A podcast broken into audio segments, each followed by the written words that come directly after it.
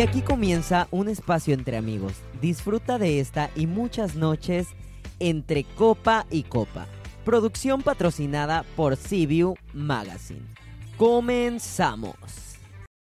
Bienvenidos a nuestro primer programa de Entre Copa y Copa, pero en este nuevo formato que ya traemos mis compañeros y yo. ¿Qué les parece, chicos? ¿Qué tal? ¿Qué onda? ¿Qué me pueden decir con esto tan, tan bello? Vean, vean que nos tiene preparada producción. Yo estoy muy contenta. Hola a todos por allá, los que nos, nos están viendo por primera vez. Somos nosotros, conózcanos. Soy Waleska Rondón. Bueno, media cara Media solamente. cara, sí, media cara solamente. no soy, sí soy, sigo siendo yo. Se te murió media, media, Media cara. cara. Me encanta mi maquillaje del, del día de hoy, por cierto. Gracias, producción, por el... Gracias, producción. Bueno, nuestro primer programa en, vi en video. Estamos muy contentos porque entre copa y copa va avanzando, vamos eh, progresando poco a poco. Y bueno, nada, miren qué bonito el set que nos hicieron, nos prepararon para este especial del Día de Muertos. Y por eso estamos así, por eso tenemos a esa hermosa Katrina con nosotros.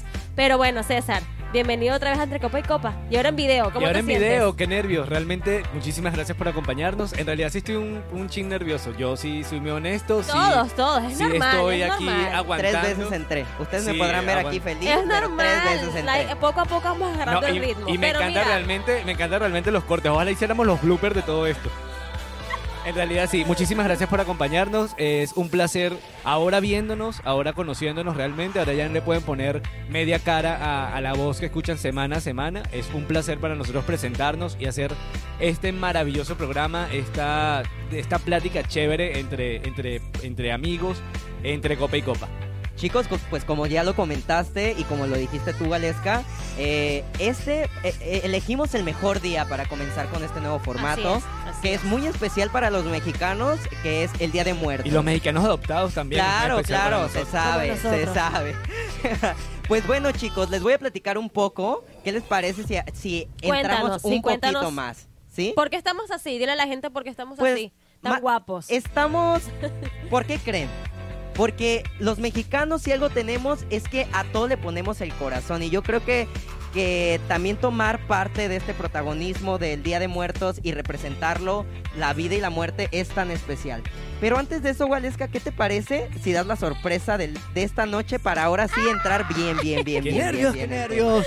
Mira, voy a ser sincera, tengo mi chuleta por acá. Eh, ¿Cómo será aquí la chuleta? Como el, el apunte. Acordeón. bien. El Acordeón. acordeón. Tenemos una invitada muy especial. Mira, ella es bailarina, ella es productora. Ella, ya se me olvidó todas las cosas que te- es Directora. directora. Es de- directora de uno de los ballets de folclore más importantes aquí en Puerto Vallarta en y en la México. Ribera Nayarit. Así es, de mexicanísimo. Seguramente ustedes la conocen. Y si no la ¿Qué nos, conocen... puede- qué nos puedes decir más de ella? Porque Oh, tú sabes más de ella. Mira, ¿qué les puedo decir? Excelente persona, excelente bailarina. Licenciada en artes escénicas. Una Un- gran amiga y además... Un ser amiga. humano excepcional. ¿Sabes lo más importante? Que es una de las grandes apasionadas por las tradiciones y la cultura mexicana. Y por eso ella está aquí el día se de las hoy. trajimos el día de hoy, no en el escenario como me gustaría que la pudieran observar. Y Sí, yo voy a pedir un video Pero, ¿qué les parece si le damos un fuerte aplauso y hacemos que pase nuestra... Por favor, bien- bien- bienvenida, por Adriana. favor. Adriana, bienvenida. Adriana Bienvenida. Sánchez, bienvenida con nosotros, bienvenida entre copa y copa. Mira, yo le dije a Adriana, ¿por qué haces tantas cosas? Sí. Ella, ella es una mujer que hace de todo. Yo le dije, no, No se da- preocupen, da estamos libres de COVID, No, y, y- nos besamos. y además a las nos 12, hicimos la prueba. Uno que se para a las 12 del día y a ya a las 6 Y de la no me da está tiempo, haciendo no, dos claro. cosas. Y ya me duele la rodilla con lo poquito que hago. Adriana, estoy impactada con tu hoja de vida. O sea, no me pude grabar todas las cosas que tú haces. No, un placer estar con ustedes. Yo feliz de la invitación y de estar aquí, compartir un poquito lo que traigo, lo que conozco, lo que he hecho durante toda mi vida, que es a través del folclore mexicano, lo que son nuestras tradiciones, lo que es nuestra raíz. Yo activa desde los siete años en esto. Wow. Wow. Entonces mi hoja de vida por eso es. Desde los Eh, siete sí, años desde los estoy siete años. en las tradiciones Y sigues mexicanas. actualmente trabajando en lo que te apasiona, que eso es impresionante y admirable también. Sí, pasé primero de ser bailarina desde niña, después fui maestra, hasta la fecha soy maestra, pero pasé ya a ser directora. Únicamente lo que es el folclore mexicano. Estás dedicada totalmente a la tradición y la cultura de México. Exactamente, a todo lo que es Cuéntanos un poco de eso. Pues mira, es riquísima nuestra cultura mexicana. Para comenzar, nuestro país es de los pocos países a nivel mundial que todos los estados tienen una gran variedad de folclore. Así y dentro de ello una gran variedad de cultura. Entonces por eso es que se nos reconoce a nivel internacional a los mexicanos, porque somos sumamente ricos. Sí, así es. Mira, uno que es extranjero eh, llega acá y ves que por estado todo es tan distinto, desde la vestimenta, de los bailes, del folclore, de la música El y la gastronomía. El ac- Bueno, el acento también pasa en muchos países, pero sobre todo los bailes, porque por ejemplo en mi país pues es música llanera o gaita, que es en Maracaibo. Y ya. Y todo, o sea, en todas las ciudades baila- bailamos lo mismo, prácticamente lo mismo. Aquí por ciudad es totalmente distinto. Tú vas a un festival y es tal baile de, de Oaxaca, tal baile de Jalisco, tal baile de...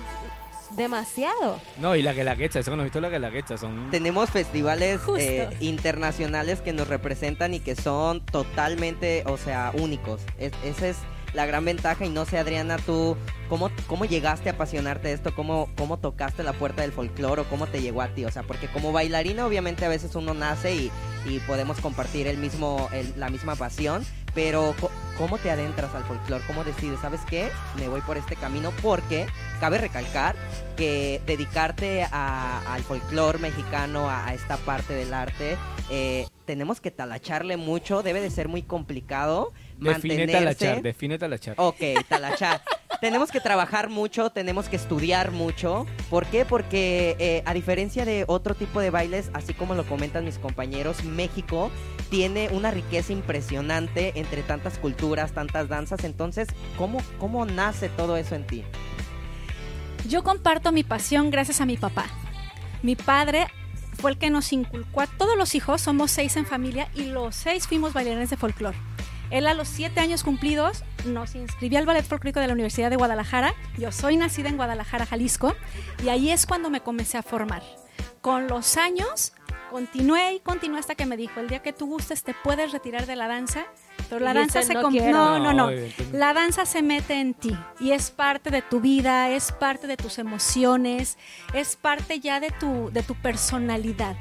Ya llega el momento en que es imposible dejarla. Y yo me imagino que cuando logras eh, mostrar a personas que no conocen esta cultura, sientes más satisfacción y quieres seguir más. ¿Te ha tocado viajar a otras latitudes a mostrar el folclore mexicano? Sí, afortunadamente desde los 15 años comencé a viajar. Comencé en el ballet de la Universidad de Guadalajara y con el tiempo me cambié de, de agrupación al del Ayuntamiento de Guadalajara justo por eso, porque es un grupo que viaja constantemente. Ese fue el motivo por el cual nos cambiamos mis hermanos y yo y desde los 15 años comencé a viajar. ¿Qué países visitaste? La, mi primer gira fue a Singapur.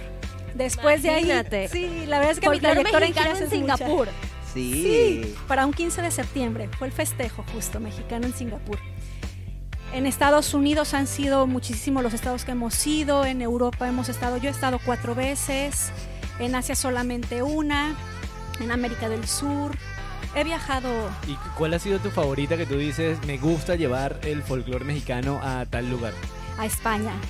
Te encanta o sea, eh, el, eh, devolverle, devolverle la colonia a los españoles, así como que mira, Con lo que, el mira lo que hicimos, mira lo que hicimos. Sí, no, el público español en especial recibe el folclore mexicano de una manera fenomenal. Realmente se apasiona junto con uno al momento de estar interpretando y para mí es el mejor público que he tenido.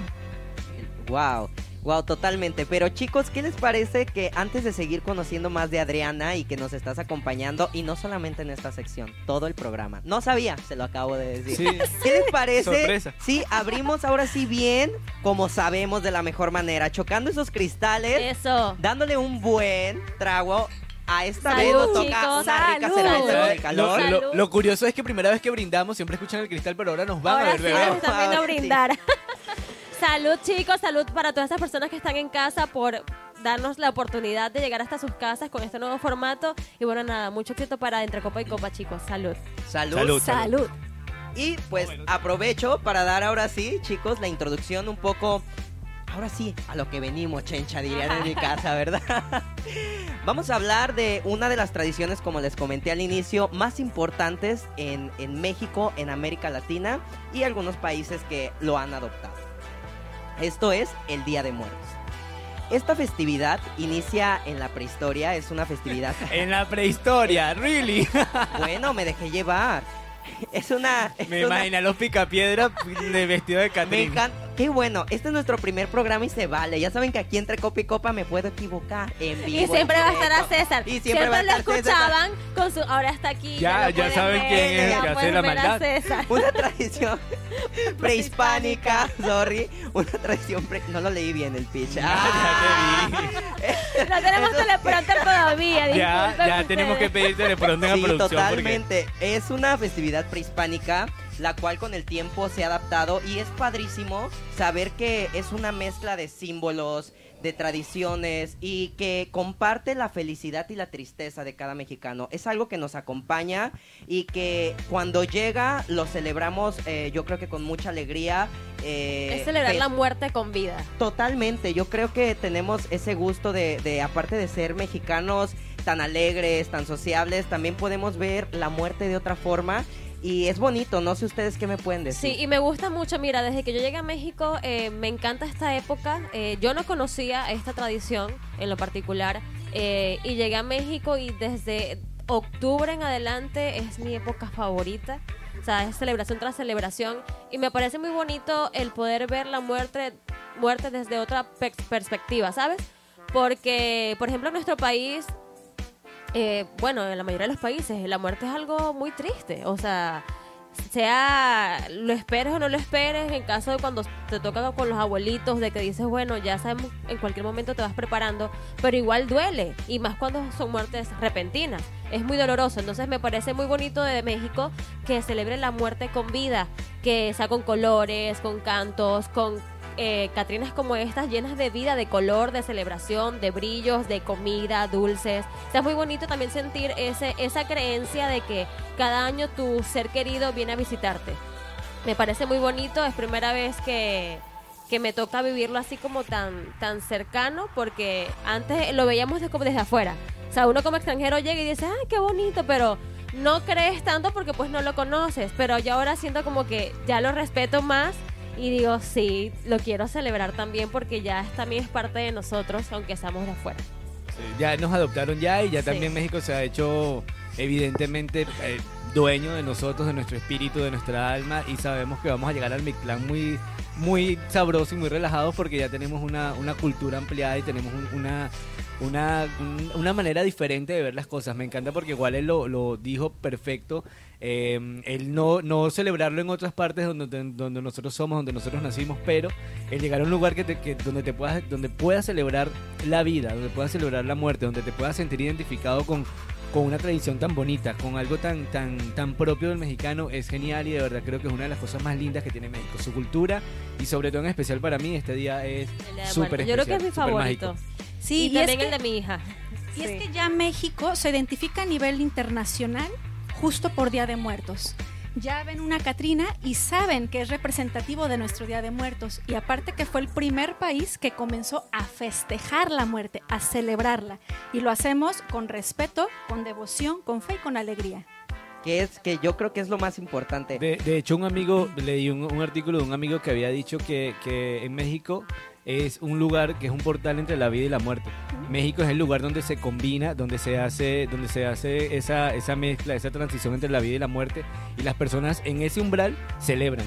Específicamente donde está el umbral entre la vida y la muerte, ahí celebran y ahí se hacen tus, tus tradiciones y hacen todo lo mágico y lo especial que... Sí, es que la celebran. dualidad entre la alegría y la tristeza. Y es que lo padre, chicos, también es que eh, se acompaña de más días. Inicia el 31, pero regularmente se acaba el 2. Y son, yo creo que son días que nos acompañan eh, de mucha reflexión, de, de muchas cosas eh, de recuerdo, celebrar. eh, porque es eso, eso es lo que nos identifica, el celebrar la vida después de la muerte y creer que hay una continuidad, ¿sabes? Y, y yo creo que ya es parte de nosotros, o sea, creer con crecer, porque los mexicanos crecemos pensando que después de la muerte todavía hay más por disfrutar. No sé ustedes qué opinen. Y, pa- y para mí es, la festividad sin duda favorita. Me encanta disfrazarme. Me encanta el 31 siempre este, tener la cara pintada, disfrazarme de Catrín. Es algo que disfruto y que también en mi familia pues está muy arraigado, ¿saben? O sea, desde, desde días antes empieza esto que es este el montaje del altar, saber a quién le toca este año de tu familia o si vas a poner a todos, porque habemos familias que sí somos como específicas. Eh, año con año. No, es que es de verdad. Los Hay familiares que me año con caen año- bien y los que no me caen No, bien. no, no es eso, sería en sino- tu caso, en tu caso. En que mi hay una caso, creencia. dos fotos.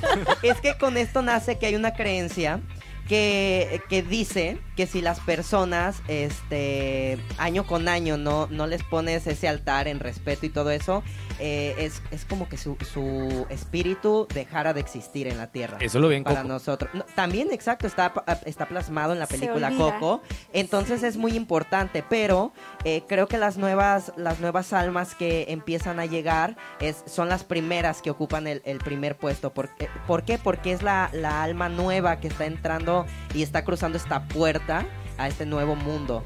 Mira, a mí me gustaría mucho que me platicaran en unos segundos eh, lo que es el altar. Tiene su significado y tiene sus detalles y características de por qué cada elemento que, que lleva el altar. Esta parte que hablas de la espiritualidad, del por qué, las almas. eh, leí que tienen que tener ciertas, las flores, eh, la comida, el- el- la comida favorita de esta persona que ya no está.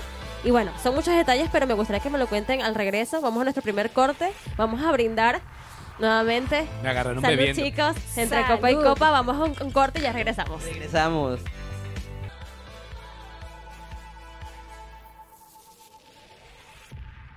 Este espacio llega a ti por cortesía de Sí Señor Garden Restaurante. Disfruta de un ambiente único en el centro de Puerto Vallarta, una comida exquisita con todo el sabor mexicano que te encanta, en un jardín maravilloso.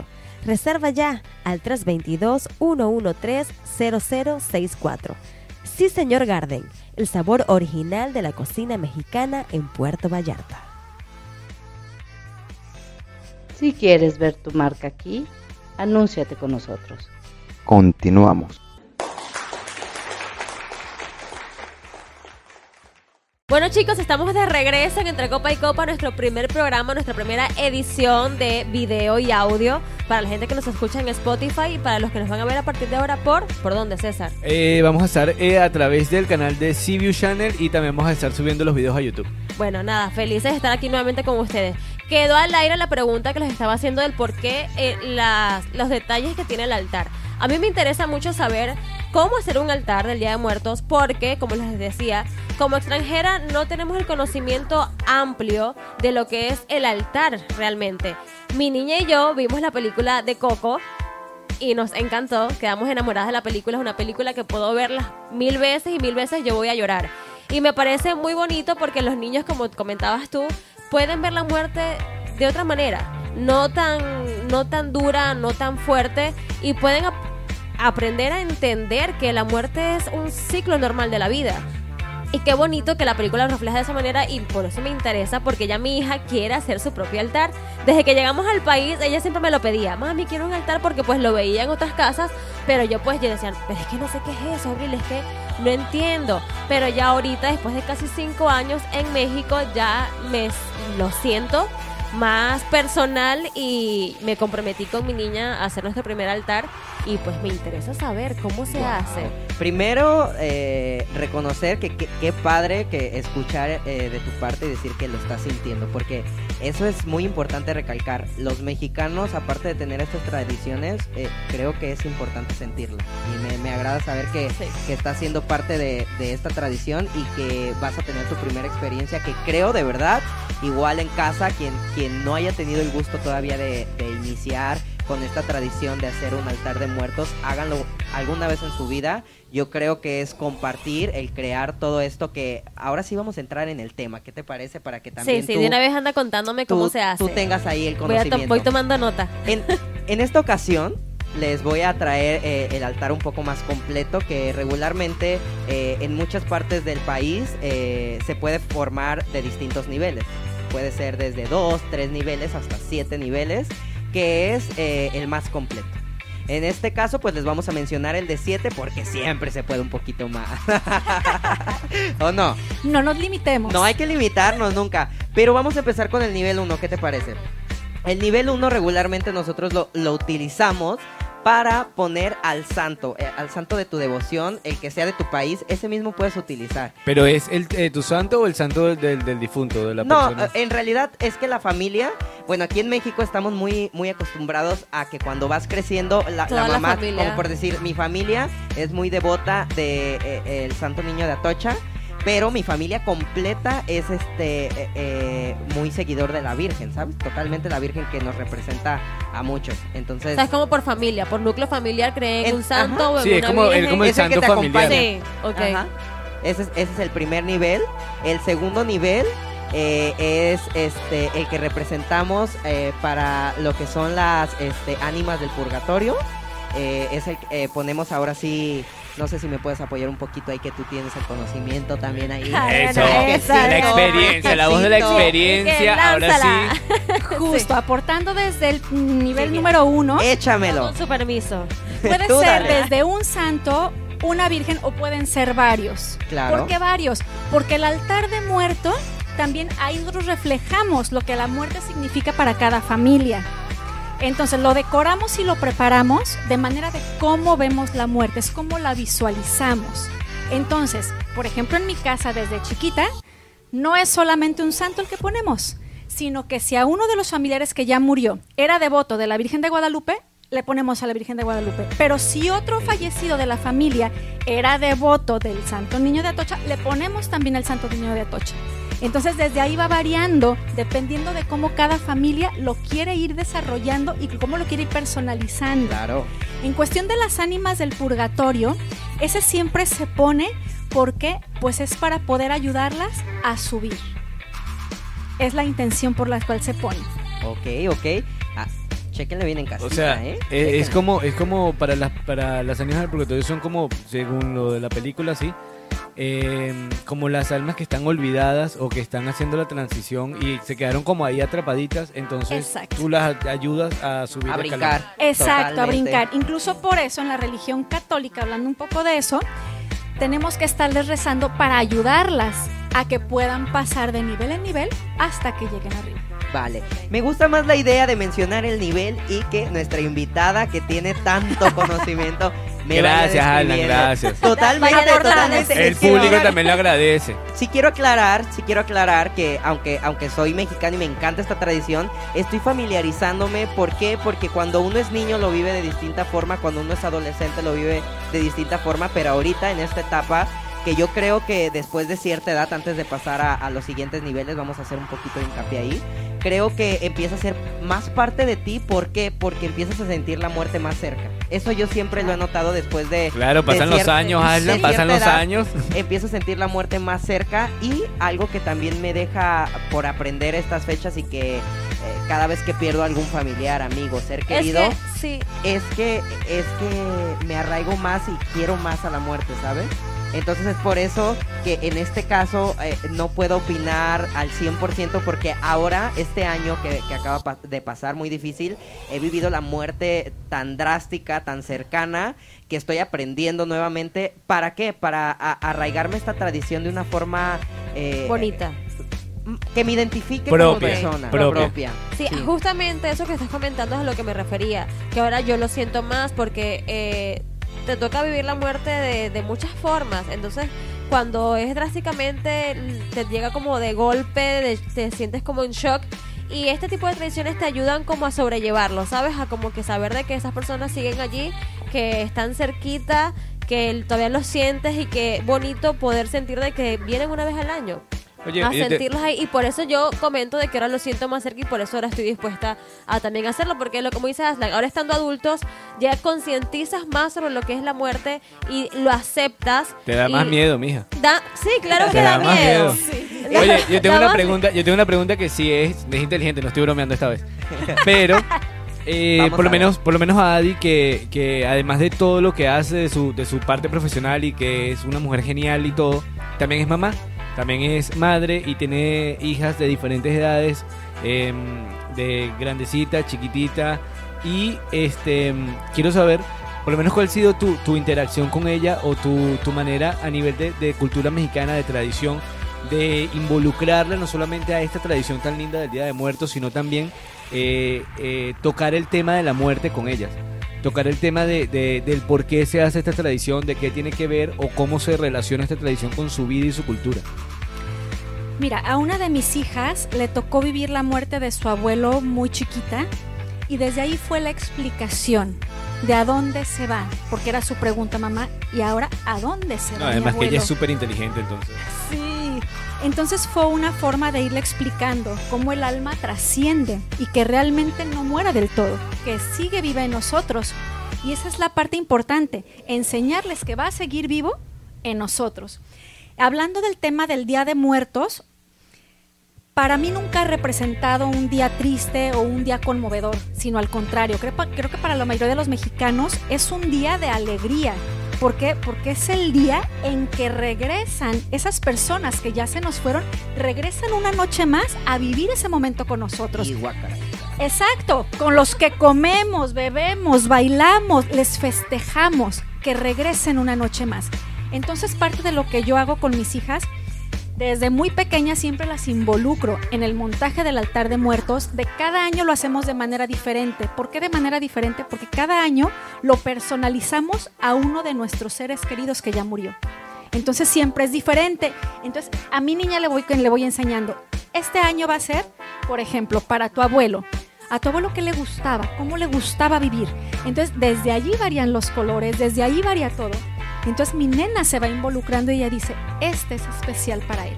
¿Por qué? Porque va a venir a festejar esa noche con nosotros. Y vaya que me ha tocado vivirlo. Bueno, eh, he compartido varios años eh, en este en el ballet este, que ella produce y yo recuerdo subir a, por los vestuarios y, y siempre está el altar grandísimo. Sí. Año con Sí. año, de verdad. Y ya van añitos.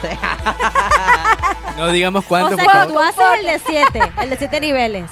No, cada año es diferente. ¿Es diferente? Sí, por ejemplo, algún año fue un solo nivel, pero fue todo en forma de cruz. Entonces lo vamos haciendo de manera diferente. Qué bonito, qué bonito porque lo haces participativo, lo haces personalizado, lo haces súper incluyente para eso. Sí. Y sobre todo porque, porque yo te lo pregunto desde este punto de vista porque igual estaba comentando lo de Abril y me llama mucho la atención, porque por lo menos en mi caso, y, igual es que también es igual, somos nuevos en, la tradición, somos, eh, estamos aprendiendo muchísimo de la cultura mexicana y estamos orgullosos de eso.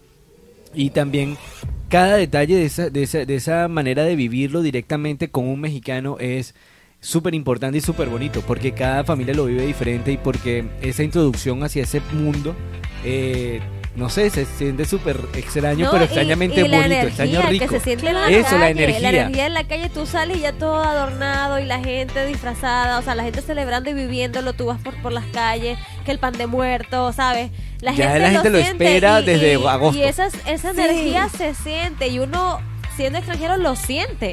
Y qué bonito poder y sentir más lo vas a sentir, compañera, más lo vas a sentir, eh, compañera y amiga, dirían por ahí. Cuidado, cuidado con lo que voy a sentir, ¿eh? No, este, estando en tu casa representado, ¿por qué? Porque, eh, es más, te lo voy a dejar a ti totalmente y después que pase esto y, y ojalá lo termines, vas a ver e- esa energía tan bonita que vas a sentir, esa paz que inunda tu casa.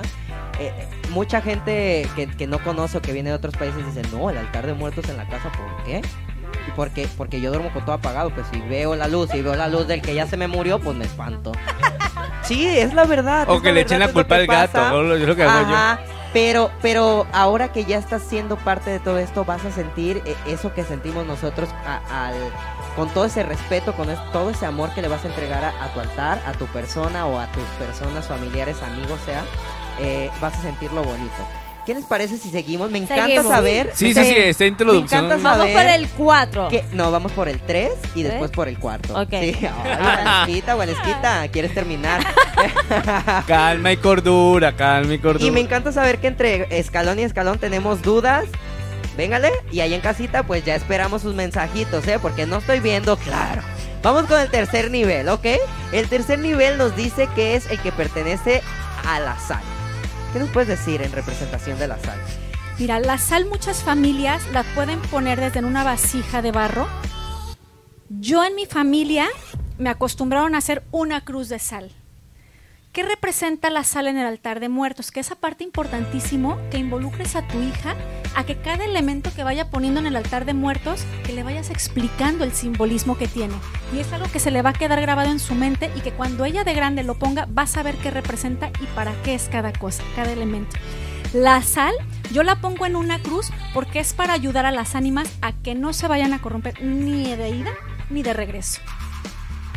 Ok, el cuarto nivel es el que pertenece al pan de muerto, que en este caso... Ese no- es el que me gusta. Ya, mira, saquen el café. El que disfrutamos. falta el pan de muerto y la verdad. Trajimos No. producción. Pan de muerto. Producción y producción así. de- Falla de Producción está haciendo una cara de... Con esto les basta. Que no, Ah, que ya se lo comió. Ah. Que ya se lo comió. se lo comió. Que ya se lo Que es comió. muy importante también recordar que en el, pa- el, el pan de muertos tiene figuras alusivas a- y que tienen un significado. No, y además que ahorita Adi- encontramos Adi, ahorita estaba comentando algo acerca de, de- de la, la razón de la, de la partecita de arriba del pan de muerto y eso me encantó porque no sabía el por qué. A ver, Adi, cuéntanos un poquito de eso. Sí, la parte de arriba está decorada, representa los huesos del esqueleto de la persona que falleció. Y el azúcar que tiene el pan de muertos, que es lo que le da el sabor específico, al momento que con el calor se va derritiendo, representa las lágrimas que se han llorado por los muertos. que me encanta mi país, de verdad. O sea, Es Ay, eso no lo sabía. Ahora cada vez oye, que me y me encantas más muerto, tú que lo sabes. Me encanta. Nos vamos al nivel número 5, que es el- uno de los que más me gusta. Que, que de verdad lo voy a decir aquí frente a cámara. El Y día- brindando, y brindando. y brindando. A El- ver, a ver. El yo- día que yo vaya a desaparecer de este mundo para irme a brincotear a otro y molestarlos debajo de sus camas porque se sabe que sí voy a Asustarnos. hacer. Se sabe que sí voy a hacer, se sabe. Tú tienes cara que va a ser un fantasma muy toca pelotas, de se verdad. sabe. se Conmigo sabe. no vengas, Conmigo solo no- bailame. Sí. y trácata, traca. Mira, va a estar Eh, escondida en el Te van, a, ma- te van a mandar a show después de muerto para que Fíjate sepas. que- Por favor. Por favor, sí. Te claro. van a mandar de show después de, después de muerto. Este nivel es el que representa a la comida y por favor se los pido desde ahorita.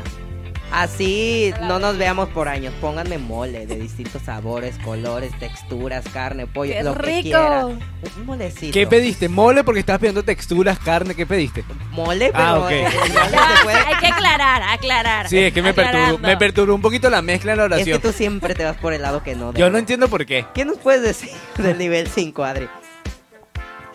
El nivel 5 es de los más importantes, porque aquí es cuando las almas vienen a cenar con nosotros esa noche. Entonces les tenemos que preparar sus platillos favoritos a cada uno de las personas, a cada una de las personas a quien le dedicamos el altar. Cuidado, si hay niños, se les tiene que poner desde sus dulces favoritos, su comida favorita, su bebida favorita, igual a los adultos. Tenemos que tener en cuenta a todas las almas que van a venir. Hay quienes ese día también le ponen hasta sus mascotas. Hay que ponerle su agua, hay que ponerle sus croquetas, hay que ponerle su detallito de la golosina que les gustaba, las bebidas a los adultos, si era su cervecita, si era su tequilita, Ya saben qué ponerme, por favor. y vamos a brindar con ellos. Cenamos con ellos y brindamos con ellos. Que, que en este en este nivel también voy a hacer un poco más de hincapié y vamos a, a- en- adentrar un poquito. Ah, se abre el debate, a ver. se ¿cómo- abre, A se ver. abre paréntesis. se abre paréntesis. Y en este nivel me encanta ¿por qué? Porque así como tú dices, es cuando vienen este, los familiares, los muertos, amigos, desconocidos y todo, a echarse la merienda. Esto es algo que a, a nivel eh, del país completo se vive de una manera increíble. Increíble, como estados Michoacán, Guanajuato, Oaxaca, Chiapas, esta- eh, Ciudad de México. ¿Sabes qué? Me encanta porque, eh, como, como siempre digo, México en cada estado es un país diferente y una cosa completamente diferente y me encanta por su variedad, su cultura. Y me encanta porque he visto mucho la representación de Día de Muertos en diferentes estados. Me encantaría que profundizáramos un poquito más en ese tema porque siento que va a dar muchísimo, muchísimo eh, detalles acerca de cómo se vive. Me encantaría que profundizáramos en eso, siguiéramos con, con, la- con los niveles del altar de muertos, pero luego de un corte comercial, un pequeño corte que vamos a hacer, Corte, ¿será? producción que hago. Me tienen aquí. Córtame, ya, córtame. Ah. Vamos a corte y regresamos. Este espacio llega a ti por cortesía de Punta Arenas Restaurante. Comida del mar que todos quieren disfrutar. Especialidad en cortes y mariscos. Pregunta por nuestras especialidades. Reserva ya al 322-779-8588. Punta Arenas. La cocina que todos quieren probar.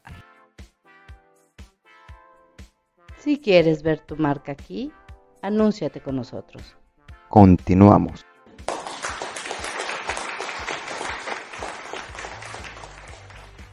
Y regresamos, muchísimas gracias por estar en casa acompañándonos hoy aquí en este nuevo formato, nos encanta ahora que nos vean. Eh, dejé una pregunta en el aire también porque estábamos checando lo de los niveles del- de... Hazla, me perturbas, ah, recógete el cabello porque me perturba. Por Ay, favor. qué bárbaro. Se quejan, ¿verdad? Pero así vivo, así viviré. Y si no se me ven los ojos, ustedes me van a identificar como el tío Cosa. ¡Ah! me voy a le, hacer- le- le explotó el boiler al tío Mira, Cosa. entonces tengo. me- ve, sí, me va a hacer un molote. El favor. sí, me va a hacer el cosas. volante. Por favor. Les estaba comentando que mientras Alan hace su sesión de peluquería un- momentánea, eh, acerca de, me interesa muchísimo sobre la manera como se vive las tradiciones y cómo se vive en cada estado. Me encanta eso. Y para seguir también con la lista de, de los niveles que nos quedamos en comida y bebida. Eh, pero sí me encantaría platicar un poquito acerca de cómo se vive en los estados, porque Michoacán, por ejemplo, es súper representativo. Oaxaca también. Me encanta. Chiapas también me gusta cómo se vive. Guanajuato. ¿qué estado debería visitar en Día de Muertos? Todos. ¡Ah! Principal, el principal, el principal. No, yo creo que, es- mírate, los principales, porque no hay un principal, no hay un principal. Hay, hay muchos estados que de verdad, Pero los que, sean, los que sean así como Por eso, famosos, sí, bonitos, los lindos. principales estamos y los mencionamos. Está Michoacán, está Oaxaca, está Chiapas, está Guanajuato, está Ciudad de México. Yo creo que aparte que es algunos que ya conozco ajá, y, y que de verdad tengo la fortuna de decir, ay Dios, de verdad eh, todas la las personas extranjeros, nacionales, tienen que tener alguna vez en su vida la experiencia de visitarnos en esta temporada en alguno de estos estados. De verdad van a quedar empapados. Y me encanta eso, ¿saben por qué? ¿Por qué Porque no, no, déjate de eso, sino que eh, eso hace perteneciente a la gente de, entender por qué nosotros festejamos. Tengo la fortuna y yo creo que la mayoría de conocer este a, muchos extranjeros que también viven fuera y que los hemos visitado allá y mucha gente este, hace alusión exactamente a esta festividad que es el Día de Muertos y dicen es que tantos colores, ta- tanto de todo, tanto que entregan, pero ¿por qué? Entonces yo siempre digo, yo te lo podré explicar, yo te podré decir de palabra propia, mira, es una o si no la más importante para nosotros en el año, pero lo que sí te voy a, te, te voy a recomendar es, eh, en algún momento que tengas la oportunidad, visítanos. Visita al país. Vive la experiencia. Vive la experiencia. ¿Por qué? Porque no hay, no hay nada mejor que vivir esto en carne propia. La verdad. Yo te pudiera recomendar en especial Michoacán y Oaxaca. Para mí son los dos estados que pueden tener la fiesta grande, que incluso ellos lo llaman, su fiesta grande es la fiesta del Día de Muertos, y cada uno tiene características muy diferentes. Por ejemplo, en Oaxaca, su festividad la realizan dentro de los panteones. Oye, qué curioso. Sí, ellos ahí hacen toda su Me daría decoración, miedo, la verdad. decoran ¿Qué es las tumbas. Miedito. Es que todo está iluminado, todo es hermoso. Exacto. Es que deja de ser como esa Como vivencia del panteón. Incluso la película de Coco está basada en un panteón de Oaxaca. Entonces, deja de ser como eso tenebroso, si lo podemos llamar de esa manera, para hacer algo vivo, completamente lleno de veladoras por todos lados, lleno de colores, lleno de fiesta. Hay muchísimos grupos musicales porque también cada familia lleva su cena ahí y su grupo musical Comen en el panteón como, Sí. como cenan en el de la panteón. vivencia. Sí. Y les llevan su música favorita a sus difuntos. Entonces es una gran fiesta que se vive. No se siente esa energía. Qué bonito de que logran transformar ese miedo que en mi caso tendría con algo No. colorido, con algo bonito, con, con fiesta. Y en este caso, Wale y tú, César, también, bueno, que también ya tienes más tiempo acá en, en México, este, pero cuando recién llegas... Yo soy adoptado ya, ya México, me se sabe- adoptado. No, sí, pero Yo amo a Chabela Vargas. no le digan nada a esta persona, ¿verdad? Como la señora. Yo amo a Chabela Vargas. Los mexicanos nacemos donde nos dé la gana. No voy a decir la Exacto. chingada gana porque te, Se te puede. Ah, Se vale. ahí vamos a poner el... pi. Sí. Ah. ¿Qué? Lo dijo Chabela Vargas, yo lo Pe- puedo decir. pero lo que sí me gustaría saber con ustedes es eso, exactamente, o sea, cuando, cuando llega esta festividad, ¿a ustedes cómo ven la muerte eh, en, en su país? O sea, ustedes llega este día y, oh, bueno, que no se festeja ni siquiera, pero para ustedes, ¿cómo es la muerte? O sea, ¿cómo... Triste, aburrida y fastidiosa. O sea, es no, un mira, drama. No, mira, eh, no, se- no, no hay celebración del Día de la Muerte, del Día de Muerte. No, no hay celebración, simplemente pues pasa, No- no le- sucede. pero por Y decir- No, no pasa nada, lo máximo que puede pasar es que el día de la... Le hacen una misa y ya. Ajá, le hacen la misa Eh, El ay, ¿cómo se novenario. llama? ¿Cómo ¿En se su cuando- aniversario luctuoso? No, el la novenario. fecha que murió? Sí, los primeros años. Los primeros, y depende de la familia también, depende de la se me de olvidó. familia. ¿Quién fuiste, era? hija. Depende de cada familia, sí. ¿Qué pasó? No, es que me dio mucha risa que dice, pues los primeros días, ya después te fuiste. No, ya después, a rey muerto, rey puesto. No, los primeros años sí se hace y también depende de la familia. Si la familia es muy religiosa, lo va a seguir haciendo forever. Sí, Pero claro. si no, pues nada más el primer y segundo año se la ceniza. Y, A y veces. lo A chistoso es que veces. nosotros veces. escuchamos eso y es que es como... nosotros No, ¿Cómo? es que no. Sí, Te digo que es aburrida, te digo- Mira, te digo, es ayer- aburrida, ayer lo toman tediosa. como chiste incluso, que el día del, del velorio, que la pues muerte, el, el velorio y el entierro, el día del velorio la gente lo toma como chiste, no sé, por, lo men- por lo menos en Maracaibo, no sé, En Maracaibo todo es un chiste. de que el día del velorio la gente se reúne a tomar café y a contar chistes en el velorio. O sea, es, es cómico, es ameno, claro.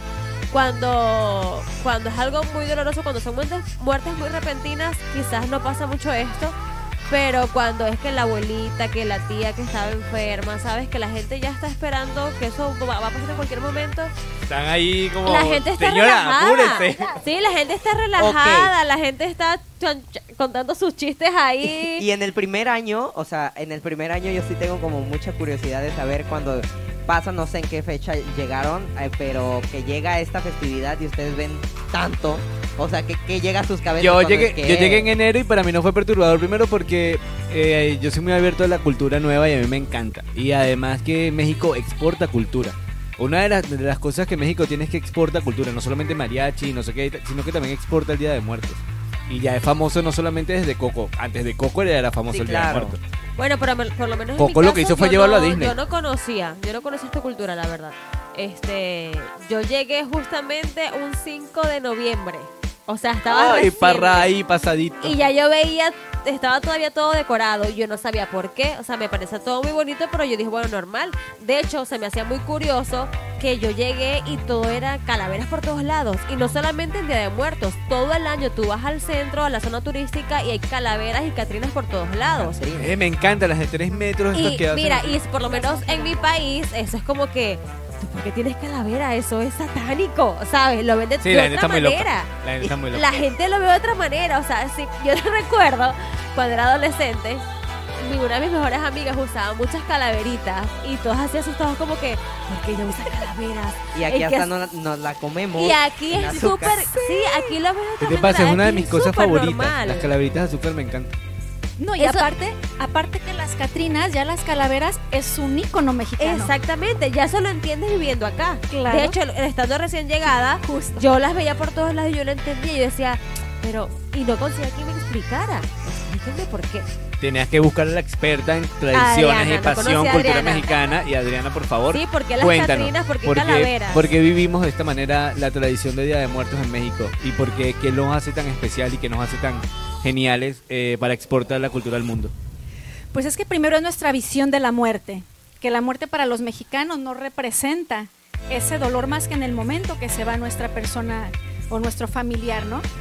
Pero nos representa al final una alegría porque ya trascendió a otro plano y sabemos que va a estar regresando con nosotros cada año. En cuestión de las Catrinas que platicábamos ahorita, las Catrinas se convirtieron en el símbolo del Día de Muertos, es lo que nos representa a los mexicanos.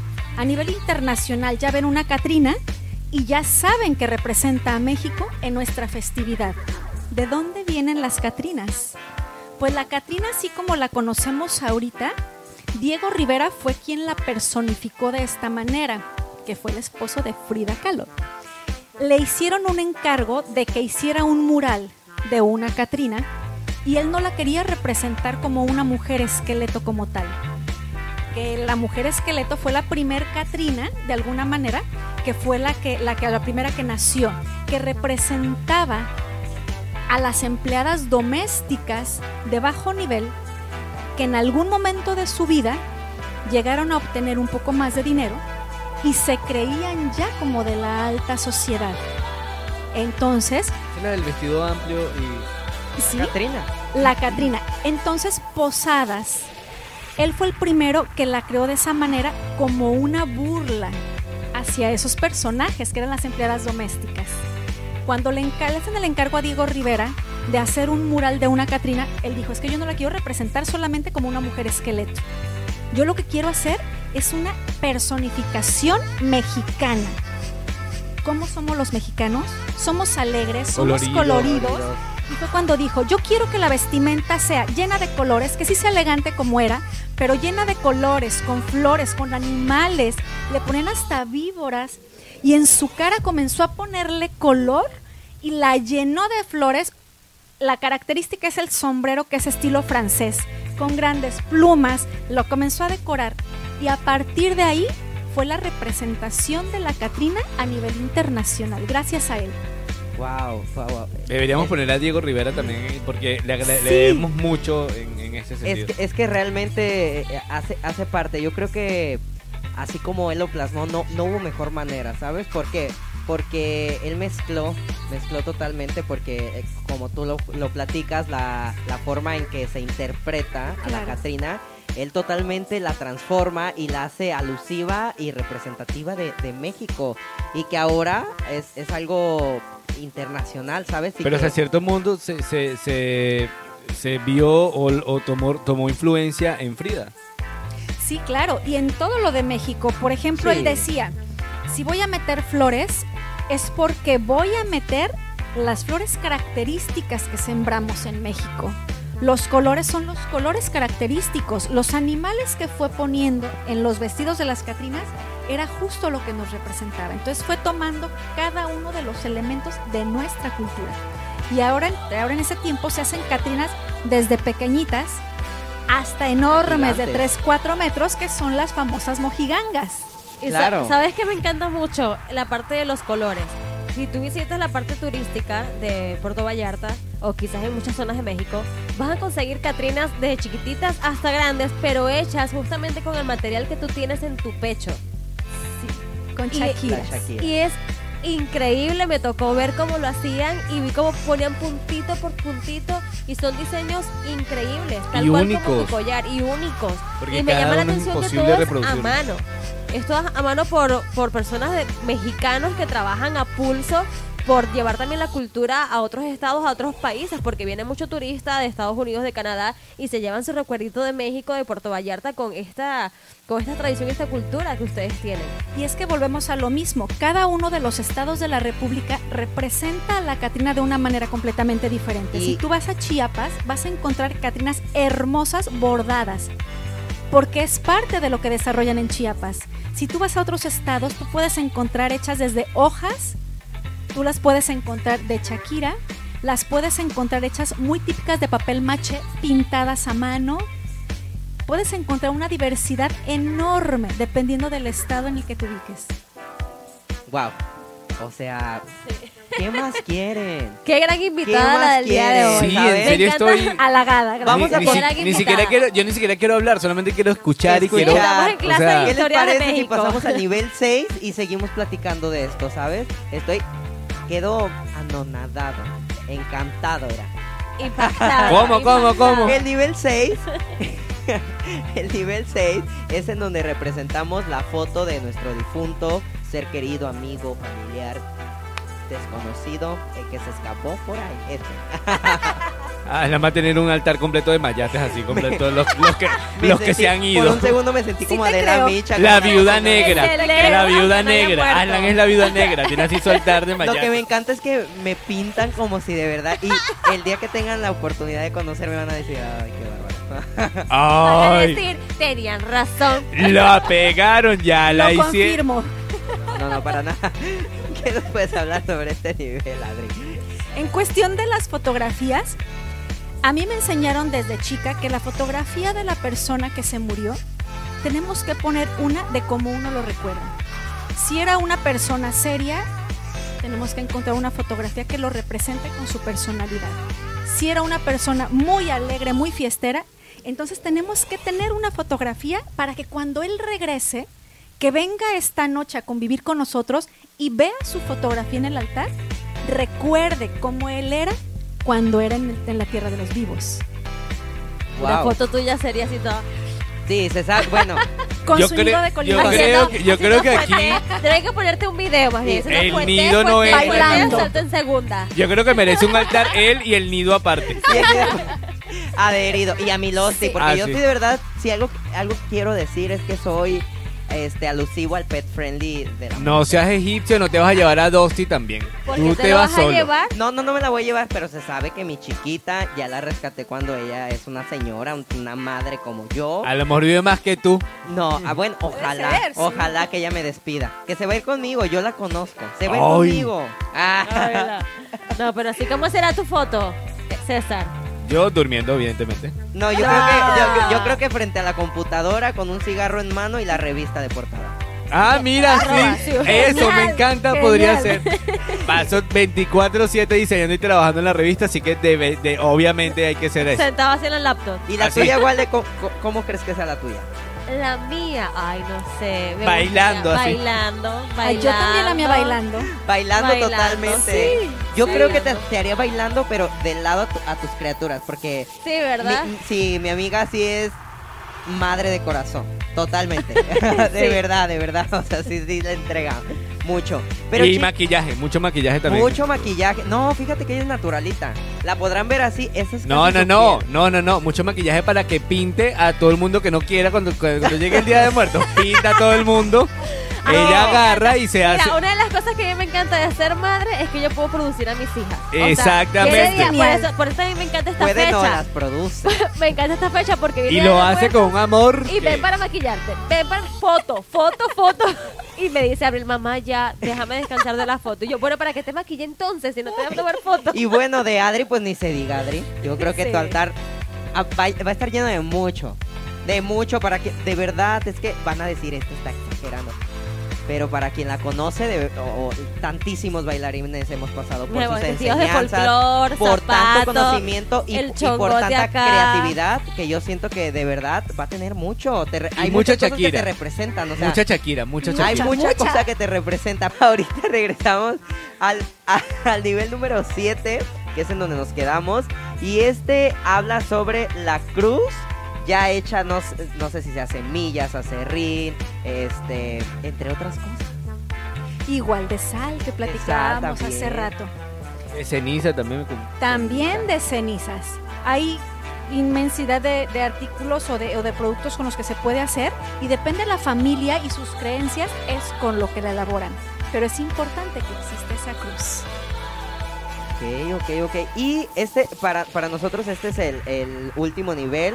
Este, chicos, no sé ustedes cómo lo hayan visto. Realmente... es- Pregunta. Ok, ok, ok, ok. Están hablando de los siete, siete niveles, Ajá. pero también me comentan de que no tiene que ser exactamente con siete niveles. Si se hace nada más de uno o dos niveles, también tiene que estar todo esto, pero a una misma altura. Es, es que los niveles son los elementos. O sea, hay muchas formas de representar los ele- elementos. O sea, hay por eso por eso es que, que si ves algún altar, ninguno es igual. Es, es Por eso no tiene que ver. Igual si, si es un solo, por ejemplo, esta mesita acá que tenemos acá, no, ahí puedo colocar todo. Sí, es que no es- tiene que estar separado Y por aparte niveles. para las familias, Wale, este hay representaciones que, que a lo mejor el 3 y el 4 vienen juntos en uno.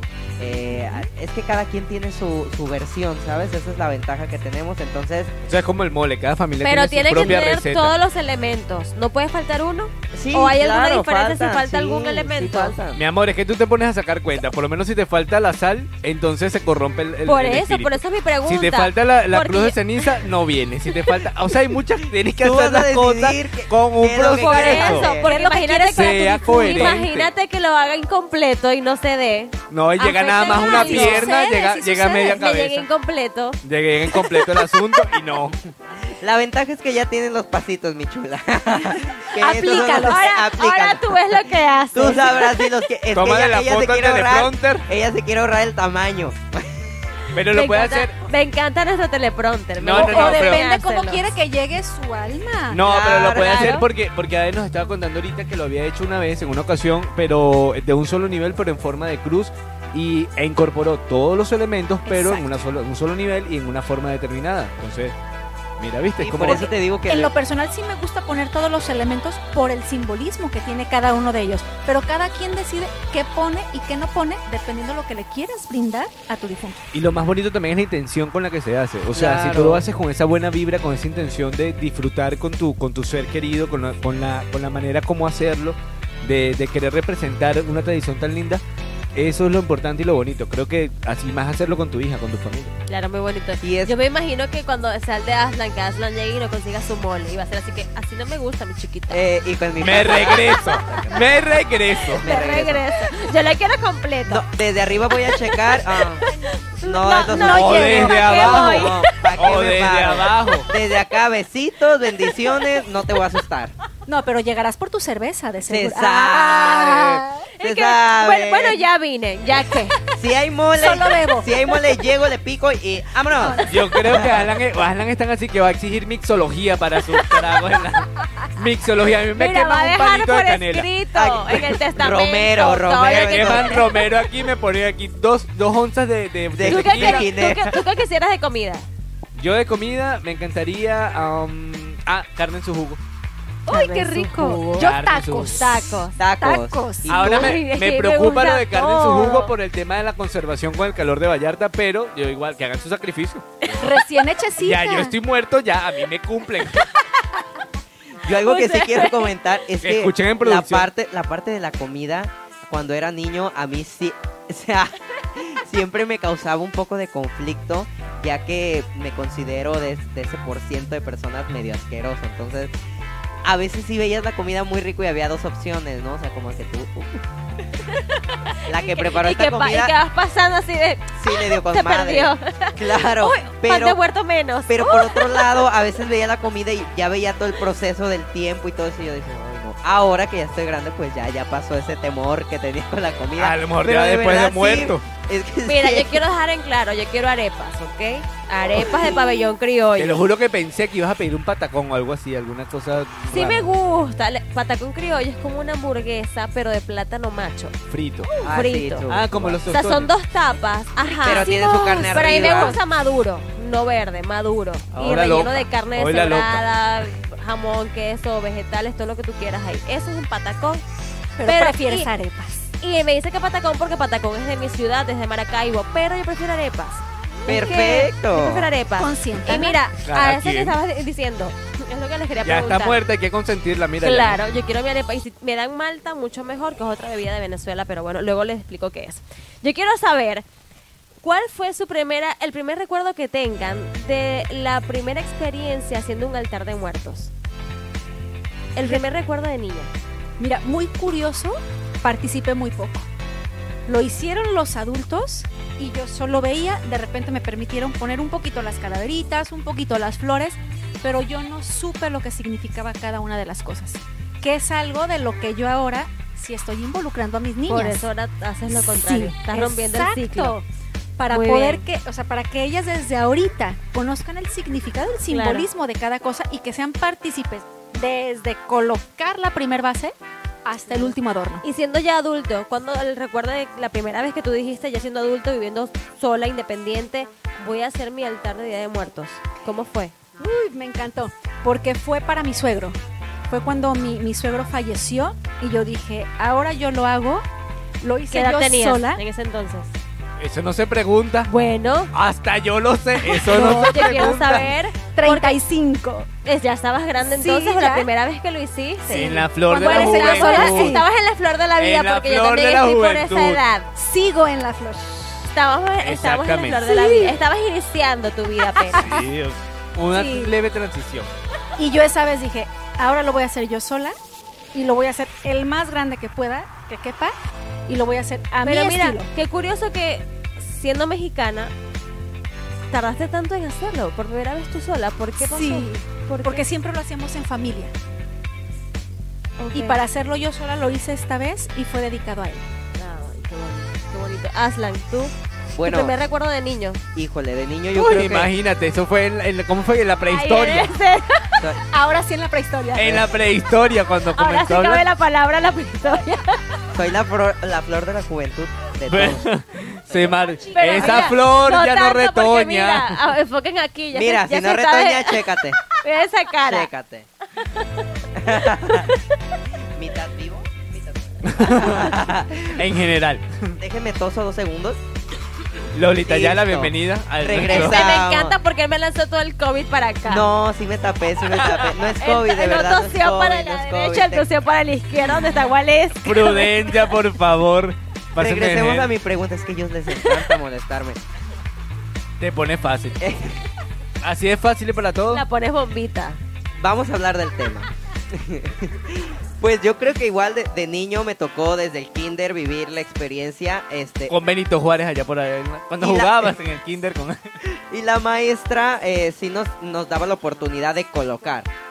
Sí recuerdo una breve explicación, pero pues era muy chico. Igual sobre la primaria, eh, yo creo que es un clásico. Primaria, secundaria, kinder, preparatoria, universidad, siempre se vive en todas las áreas, en todas las áreas totalmente. Pero no es hasta la universidad y la preparatoria que me empiezo como a, a, involucrar un poco más y a vivirlo para ser verdad. Nunca me tocó eh, en algún eh, en algún este festividad que sea por la escuela eh, hacerlo alusivo a un familiar mío. En su mayoría siempre lo hice ya sea para alguna persona representativa del país, que es lo que regularmente se, se acostumbra. Chespirito, Ajá, Frida pero- sí, Kahlo. claro. Chespirito no estaba muerto cuando, cuando Aslan hacía... Ah, es verdad, es O sea, eso Yo fue... lo voy a poner a inventar porque yo lo amaba. Sí, en tu país lo, lo aman más que aquí en en, mi país, México. lo, sí, en mi país sí, somos. De hecho, sí. fieles fan de Chespirito, del O Chavo sea, yo- mexicanos, muchos Sí. mexicanos somos, pero de- después de cierta edad como que le brincamos. Órale. No, pero. No, mira, yo recuerdo cuando era chavo niña. Es muy interesante. Yo recuerdo es cuando era niña, mi papá muerto de la risa viendo el chavo. Sí, claro. Lo veía más que yo. Y a todos nos, a todos nos pasa, solamente que aquí en México este sí gozamos de muchos artistas con ah, no te creas, no te creas. No te pongas Vallarta ahorita, no te pongas... No, ¿cómo mira, lo que pasa es que Es como broma, siempre, no, es como, en todos los países, los artistas siempre son valorados más afuera que en su propia Sí. Nadie es eso- eso es profeta en su tierra. Exactamente, eso Y- es así. Y nosotros amamos al chavo. ¿Y qué tiene? Y, Y al Chapulín Y Colorado no me solo en tu encantaba país, su en muchísimos escenografía. en muchos países. países Sí, es en muchos reconocido. ¿Sabes países. que vi Yo capítulo lloré del cuando se murió. No, no, no, vi un capítulo del Chapulín, pero doblado en portugués, de Brasil. Sí, Una es cosa que chistosísima. en una gira de Ah, Brasil que tuvimos, exacto, prendimos la televisión y estaba el Chavo del Ocho. Era maravilloso Sí. ver Mira, yo Chavo estoy en segura que todavía en Genial. Venezuela lo pasan en las tardes. 4 o Sí. 5 de la tarde tú prendes el televisor Y en México está ya no. el chapulín o está el chavo. Ya en ¿Ya no caricaturas lo sale. ya? Los ¿No lo domingos en la mañana están caricaturas.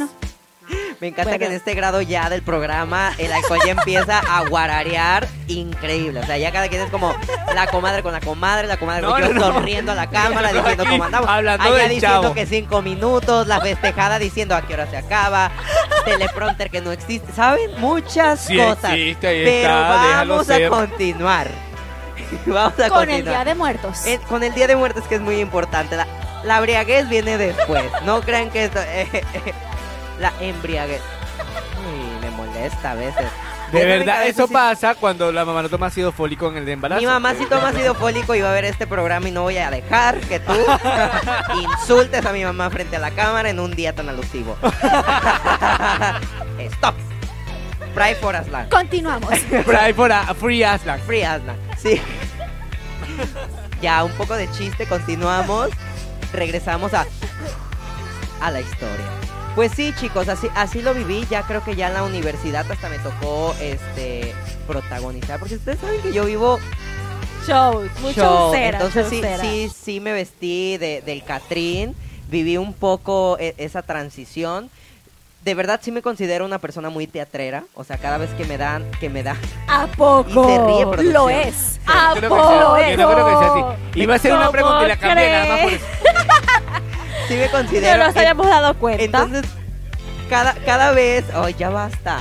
Cada vez que, que Deberíamos cambiar el nombre del podcast, ahora es Bullying para. Mira esto. Entre bullying y bullying, ahora ya. cada vez que y volteo los ojos como que si de verdad te dan, no soy odiosa, bueno, poquito. Pero lo que sí quería comentar es que cada vez que, que me dan a la tarea de protagonizar algo, sea lo más mínimo, yo me adueño, ¿sabes? O sea, para mí la, la primera y única vez que he hecho esto fue en la universidad para un concurso de altares, que en el cual nos tocó ser ganadores. Eso estaba de más. Y, y creo. que estuvo padrísimo porque aparte de agregar toda esta, esta cultura grandísima que tenemos, a- había personas, este, bueno, yo crecí en Bahía de Banderas, en un pueblo de, llamado San José, San Juan, Valle de Banderas. Lo, comento los tres porque de los tres fui parte. Y quiero comentarles Y son que lugares muy lindos también de son Valladolid. muy lindos y aparte quiero comentarles que allá sí, sí se vive la tradición más bonita eh, en, en el sentido de hacer este eh, tapete, como lo estamos conversando. En estas festividades, si tienen la oportunidad de visitar San Juan de abajo el 31, en, en su mayoría el primero, está lindísimo porque todo lo que es la calle principal se llena de colores, la gente va, se hace una festividad, se hace una misa acorde a, muchas personas. ¿Por qué? Porque Bahía de Banderas y, y- y de esta parte, estos pueblitos, tienen la, la costumbre y tienen una, una algo muy padre que todos de alguna forma están conectados. O sea, todos son familia. Entonces todo el pueblo, todo el pueblo se une a esta festividad. Por lo cual, de aquel lado me tocó participar. Es gente muy entregada, muy entregada a esta festividad. Y en este caso hablamos sobre Frida Kahlo, me tocó hablar sobre Frida Kahlo y dar una reseña grandísima eh, eh, siendo parte como Catrín. Y estuvo padrísimo. Creo que de, ahí en adelante empecé a, ver esta forma de representar a la muerte y brindar este respeto a personas alusivas a nuestro país que, que me deja marcado. Ahora eh, no he tenido la posibilidad de, un tiempo para acá de vivir nuevamente esta experiencia, pero créanme que estoy preparado. ¿eh? Estás Estoy- siendo adulto, no has hecho tú tu altar no, todavía. no he hecho todavía mi altar, pero sí estoy preparado para, para dedicárselo a las personas que, que lo merecen, este y que siguen presentes y que de alguna u otra forma en esta en estas fechas los siento más cercanos. ¿sabes? Oye, y esa, y esa transición para ser Catrín, ese aprendizaje también, me imagino que te dejó mucho al respecto de la, de la tradición y la cultura del lugar donde lo estabas haciendo. Sí, totalmente. ¿Cómo lo viviste la- la- el, el cambio? ¿Cómo viviste la transición y cómo, cómo fue ese proceso para llegar al, al- a, a- a encarnar un, bueno, o a enhuesar un Catrín? A huesar, me A encanta. enhuesar. A comparación de, yo creo que de otros compañeros, yo creo que cuando me dieron la tarea de, de simbolizar, eh, lo pensé todo. Lo pensé todo, cómo me quería ver, cómo, cómo quería verme maquillado, cómo quería hablar, porque pues es algo que amo y se sabe que yo, calladito, no.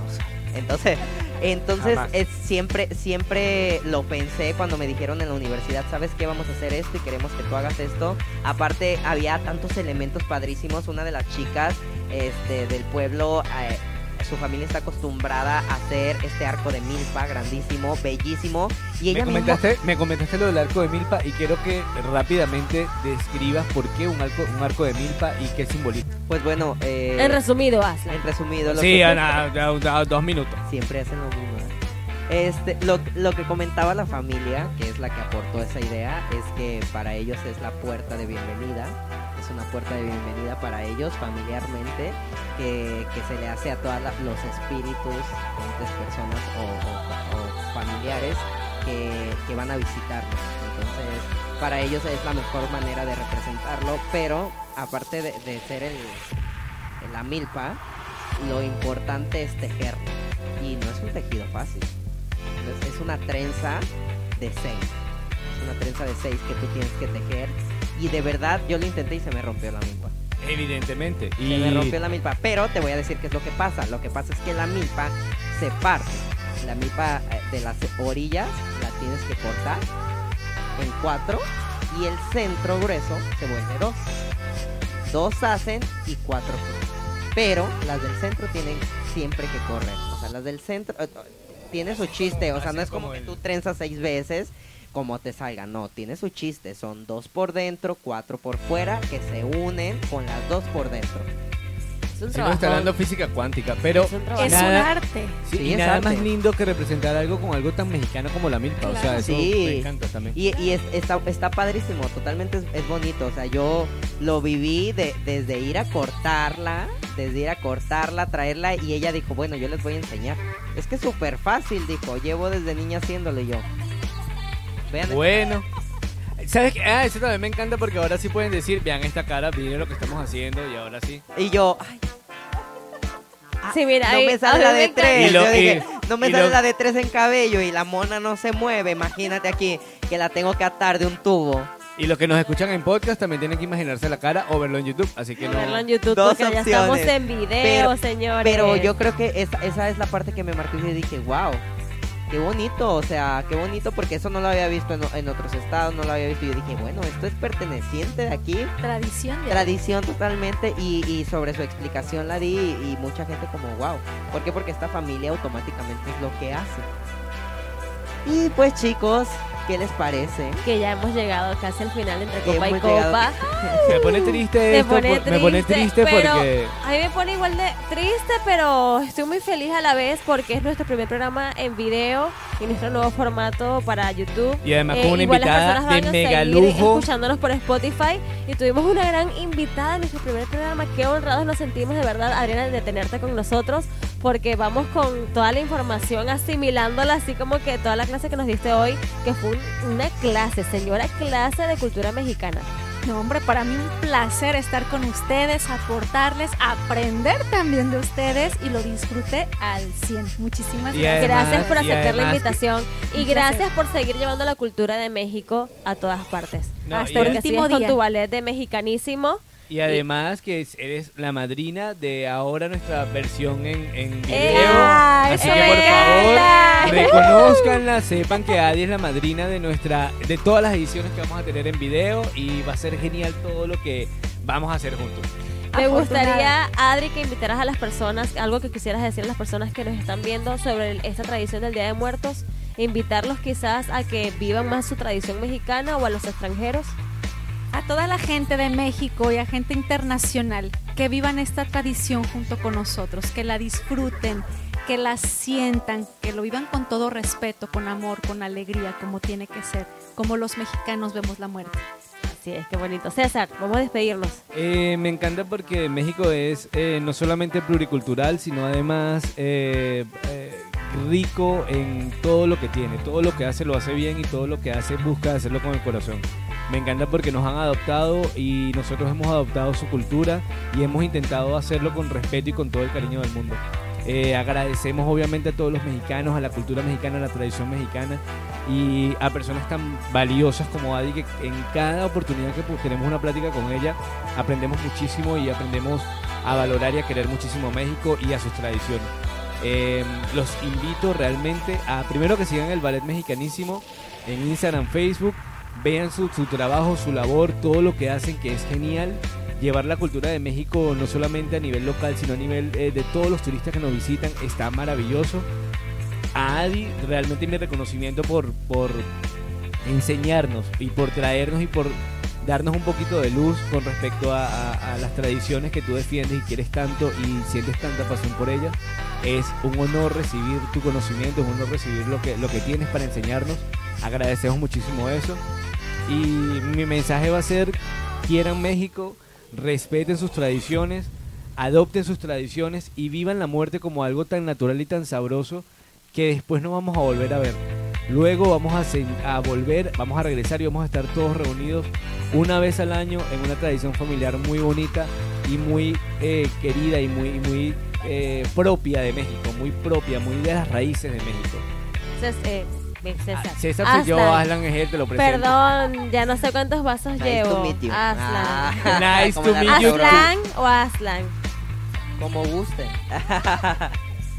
Chicos, pues qué les puedo decir. Para hacer un primer programa, de verdad, eh, quedé encantado.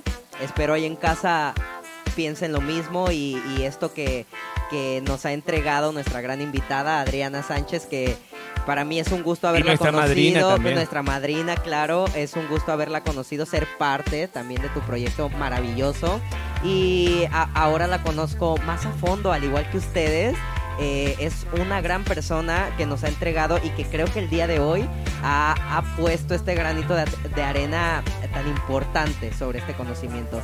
Eh, lo que quiero decir ahí en casita y, de mi parte es que se den la oportunidad de en alguna vez eh, en su vida hacer un altar o vivir esta experiencia increíble que es el Día de Muertos, este, nuestros tres días festivos in- increíbles, totalmente que son llenos de fiesta, eh, llenos de reflexión, de magia, de recordar, de pasar un poco y brincar ese espacio. Es el momento en el cual nosotros vamos a compartir con los seres queridos de una manera increíble. Vas a volverlos a tener aquí cerca y pues bueno, ¿qué les puedo decir? Yo cierro este primer programa de la mejor manera. Igual, Pues es añadiendo más a lo que tú dices, eh, igual invito a las personas a que se den la oportunidad.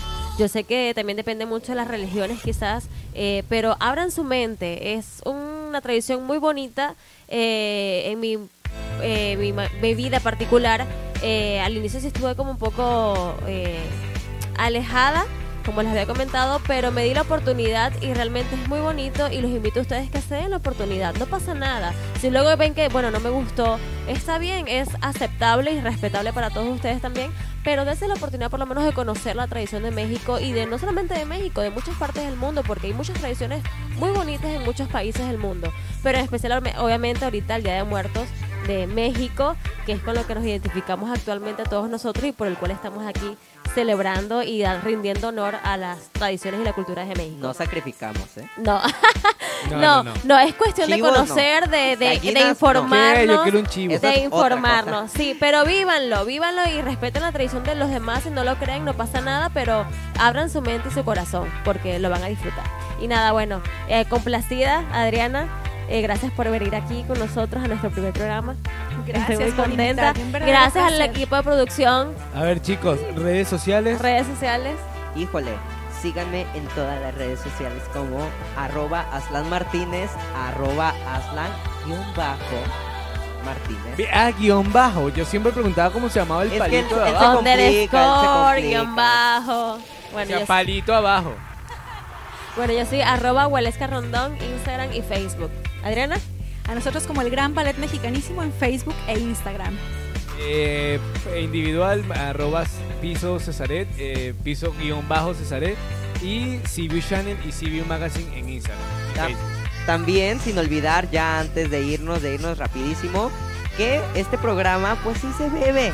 Y se bebe profundo. Ey, Pero algo, algo que quiero correo, correo, correo. Ah, correo. El correo al cual nos pueden escribir y de verdad me encantaría leer sus comentarios en ese correo electrónico, por Pero favor. la cerveza. es eh, entre copa y copa arroba cviewchannel.com. Punto com. Y eh, tenemos también un certificado de Señor Garden de 500 pesos para eh, dar en una trivia. Es un certificado de consumo de 500 pesos en Señor Garden. Eh, uno de nuestros patrocinadores nos encantaría que participaran en nuestra trivia para poder ganar ese certificado. que la vamos a estar diciendo por redes sociales. Por redes sociales, por, Por redes Instagram. sociales. Por Instagram vamos a estar sacando la trivia. Léanla y a lo que iba. Si toman, no manejen y recuerden siempre estar sintonizándonos todos los sábados para darse un entrecopeo. ¿Qué les voy a decir? De maravilla. Para nosotros es un placer y vamos a cerrar es. chocando esos cristales de la mejor manera. Salud, deseándoles chicos. un fin de semana divino. Salud. Y nos vemos la próxima semana. Adiós chicos, bendiciones. Bendiciones, bienvenidos a este nuevo formato. Vivamos nuestras tradiciones, chicos.